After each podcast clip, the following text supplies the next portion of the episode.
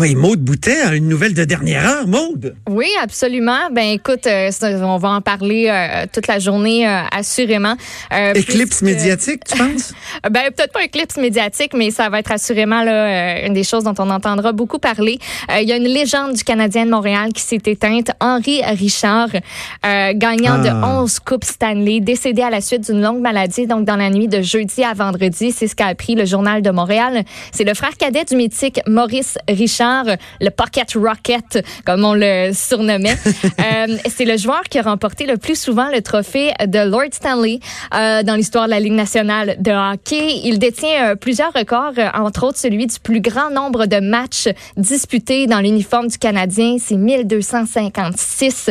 Il a une carrière ah de 20 saisons, toutes jouées à Montréal. Donc, le numéro 16 qui a totalisé 1046 points, donc, et dont 358 buts. C'est un grand qui, euh, qui nous quitte donc aujourd'hui. Euh, puis on, on aura l'occasion d'y revenir dans la programmation de Cube Radio avec quelques entrevues, ça c'est sûr. Absolument, absolument. Maintenant, on va parler à Emmanuel Latraverse qui est présente, je crois. Bonjour Emmanuel. Bonjour, bon vendredi. Oui, bon vendredi. Fin, là, tu as, une petite voix justement du vendredi.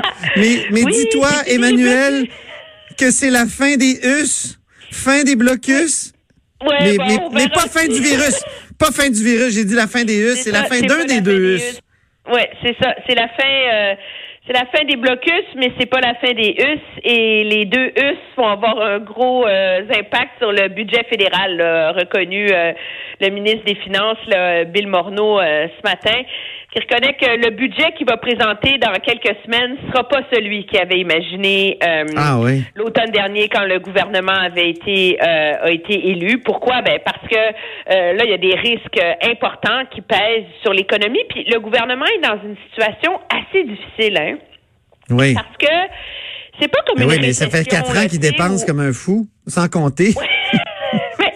Monsieur Morneau te plaiderait que le Canada demeure en une très bonne position fiscale, qu'on a un taux d'endettement euh, parmi les plus bas du G7 et que donc il y a en masse de marge de manœuvre pour investir s'il le faut. Comment il disait déjà Jean Lapierre, il disait euh, dépenser comme un marin en cavale. Oui, Mais en tout cas, là, il, en tout cas, il dit qu'il y a la marge de manœuvre pour faire des choix raisonnables et protéger l'économie canadienne. Bravo. le problème auquel le gouvernement est confronté, c'est que c'est pas un ralentissement économique comme ceux qu'on voit d'habitude. Le problème, c'est que l'impact au Canada va dépendre de la propagation de ce virus-là partout dans le monde. Et ça, on s'entend, c'est des facteurs sur lesquels le Canada n'a aucun contrôle. Et mhm. donc, la première ligne de défense, c'est de minimiser les impacts au Canada, mais euh, Déjà, là, le gouvernement reconnaît qu'il y a des impacts très clairs là, sur euh, les prix du pétrole, les prix du métro, euh, des métaux, euh, l'impact sur tout le secteur du voyage, du tourisme, des déplacements et, et sur les chaînes d'approvisionnement en général. Et donc ça, ça va demander une réponse du gouvernement, mais quelle est l'ampleur Est-ce qu'on peut ajouter, Emmanuel, Emmanuel, est-ce qu'on peut ajouter impact sur l'investissement? Parce que là, hier, avec la, nouvelle sur GNL Québec, puis les projets de, qui, qui arrêtent pas de tomber, les grands projets qui arrêtent pas de tomber les uns après les autres, il y, a un problème avec l'investissement aussi, hein?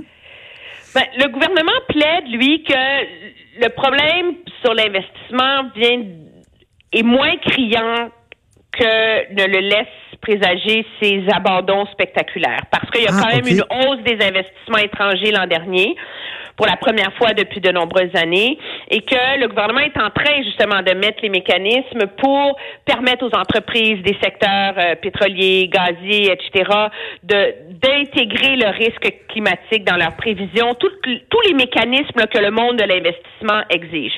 Mais déjà, le gouvernement promet qu'il va, on va annoncer de l'aide là pour les gens qui sont en quarantaine. Euh, partout au pays, et qu'il va dans son budget avoir une plus grosse marge de manœuvre. Là, un plus, il y a toujours une réserve pour éventualité, on appelle ça à Ottawa. C'est comme un bas là, que tu mets de côté au cas où, mais ça, ça va devoir être plus gros parce que euh, on sait que les effets du coronavirus vont s'étendre sur une longue période et à un moment donné, le gouvernement est obligé de déposer son budget. Là, euh, mm. Et donc, euh, il faut qu'il se donne les moyens d'intervenir, mais il n'est pas encore capable d'évaluer ce qu'il faut faire exactement pour l'économie parce que l'impact concret, est encore incertain, là. Oui, c'est ça un peu le, problème auquel euh, les, les, les gouvernements sont, sont confrontés.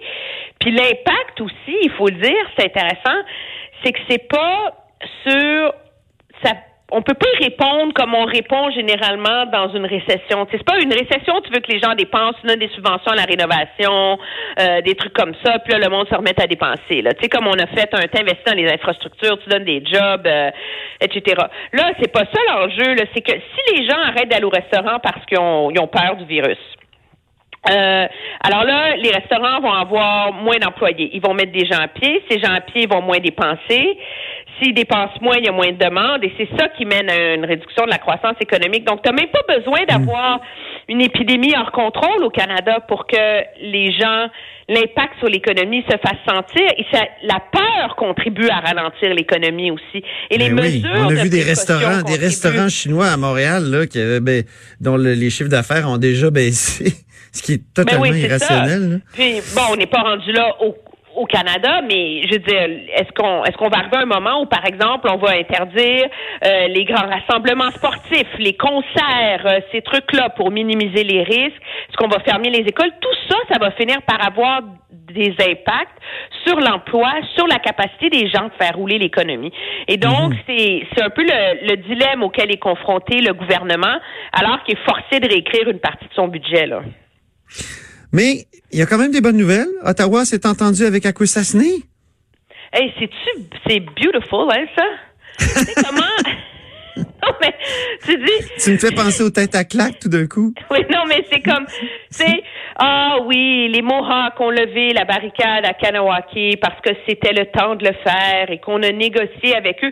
Puis on est supposé, là, je veux pas être cynique, là, mais croire que ça n'a aucun rapport avec le fait que comme par miracle, on s'est entendu finalement à régler un litige de 240 millions avec la réserve Mohawk à 40 km de là. C'est quelque chose. Il y a hein? comme un manque de transparence là-dedans, là, de la part de, de la part des gouvernements. Le litige était très ancien en plus, hein? Ben oui, mais ça, c'est le problème avec tout ce genre, tous, toutes ces revendications territoriales-là, ils, ils, ils, traînent pendant des dizaines d'années, ils s'enveniment. Mais là où moi j'ai un problème, c'est que le gouvernement a cultivé un peu cette image que chez les Mohawks, c'était juste la solidarité, là, tu sais. Oui, c'est ça. C'était vraiment juste par amour là, pour la cause des Wet'suwet'en, qu'il y avait des barricades, et etc. Et là, tout d'un coup, une fois que c'est terminé, mais là, on, on se rend compte qu'il y avait beaucoup d'autres enjeux derrière ça. Moi, ben je ne comprends pas pourquoi le gouvernement a pas mis carte sur table. Je leur dis pas de dire les Mohawks bloquent à Kanawake parce qu'on est en litige avec Akwesasne. C'est pas ça l'enjeu, puis je pense pas que c'était aussi simple que ça.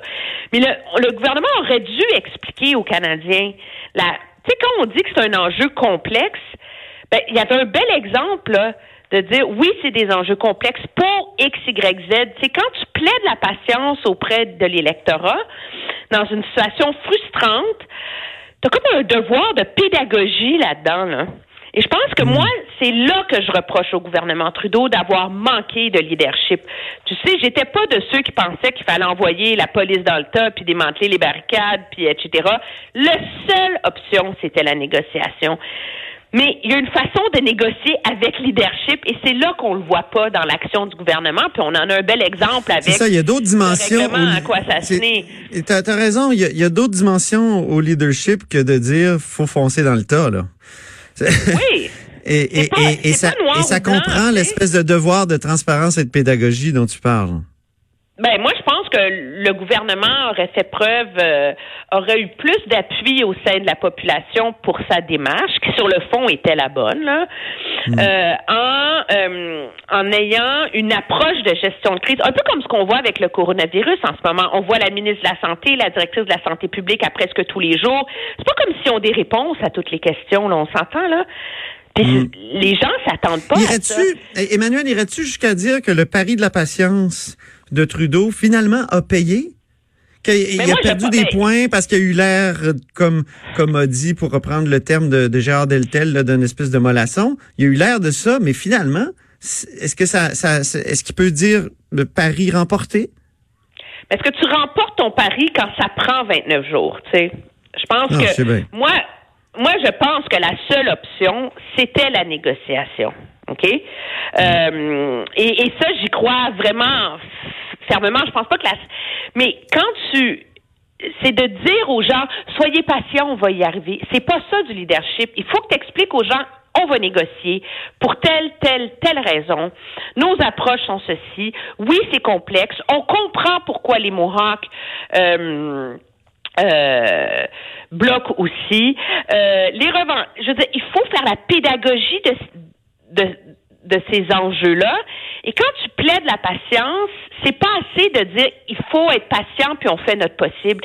Il faut que tu expliques aux gens de manière très claire pourquoi c'est la seule façon de procéder mmh. et pourquoi tu prends les bonnes décisions. Et c'est là que le gouvernement a échoué. Je vais donner un, tu sais, pour faire le parallèle avec le coronavirus, cette semaine, la directrice de la santé publique s'est fait poser la question que je pense tout le monde se pose, OK? Pourquoi les gens qui arrivent d'Iran, d'Italie, etc., vous les mettez pas tous en quarantaine? Oui. OK? Et pourquoi est-ce qu'à l'aéroport, euh, vous faites juste distribuer des pamphlets puis donner de l'information? Pourquoi vous prenez pas la température de tout le monde qui rentre au Canada? T'sais?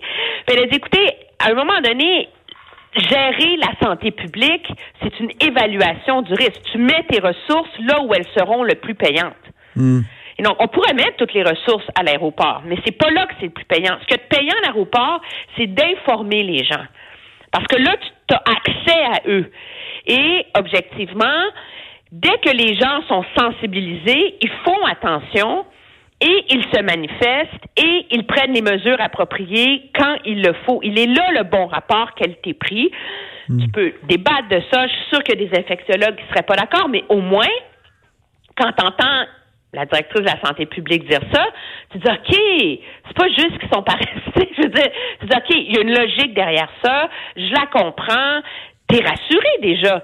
Même Mm. s'il y a des questions sur la façon dont le gouvernement procède. Alors, c'est un peu la même chose dans la façon dont ils ont géré cette crise autochtone.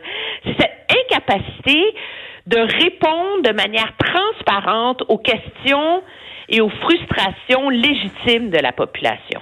Ben oui. Et que dire de Sylvie Damour, la ministre québécoise, qui était aux abonnés absentes? Mais ça, c'est aux hallucinant. abonnés hein. absents, oui. Parce que Sylvie Damour, donc là, la moi, ministre des Affaires autochtones, oui. C'est là, moi, que je trouve que le gouvernement Legault s'en est sorti à bon compte. là. La- C'était tellement désastreux ce qui sortait d'Ottawa que c'était facile pour M. Legault de taper du pied puis de dire euh, il manque de leadership à Ottawa, ça n'a pas de bon sens, etc. La réalité, c'est que les provinces aussi ont une responsabilité dans les relations avec les nations autochtones. Oui. Des, des ministres efficaces et influents ont la capacité de- d'aider, de, mettre l'épaule à la roue pour désamorcer la crise. Et la réalité, c'est qu'à terme, le gouvernement provincial aussi va devoir négocier avec ces nations-là pour plein d'enjeux euh, euh, de santé publique, de services sociaux, de développement économique, etc. Alors, que la ministre n'ait pas été dans le portrait, puis qu'on ait dit, ah, les Mohawks, il y a juste Ottawa qui s'en occupe, ben, il y a- là aussi, il y a un échec de leadership de la part du gouvernement du Québec et de M. Legault là-dessus, là. Peut-être qu'il voulait simplement que ce soit pas elle, mais le bureau du premier ministre qui s'en Ben, occupe.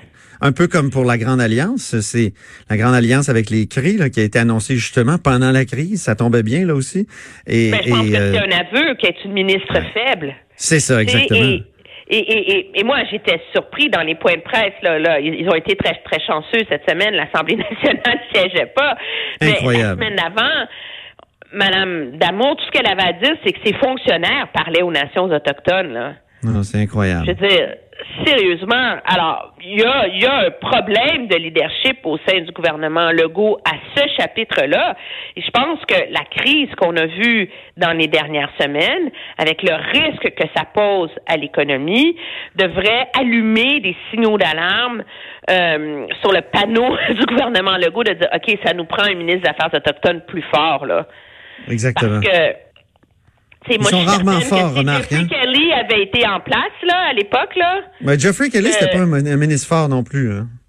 Oui, mais C'était était un ministre compétent, euh, assez respecté, euh, surtout dans les communautés, mais c'était pas un, un ministre fort non plus. Oui, mais si pas- déjà tu as un ministre qui est respecté dans les communautés, ça aide là. C'est mieux qu'un ministre qui est pas là là. Oui, Est-ce que Mark Miller au ça. fédéral est un ministre fort?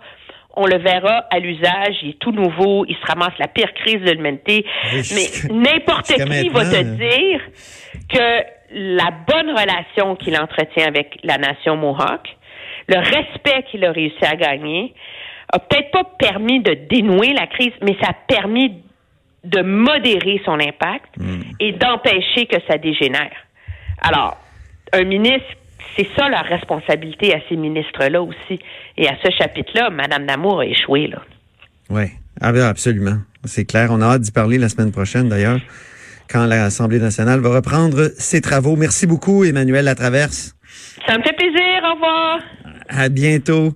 On fait une pause, puis ensuite, euh, on va écouter le segment que j'ai enregistré plus tôt avec euh, Luc La Liberté sur la politique américaine.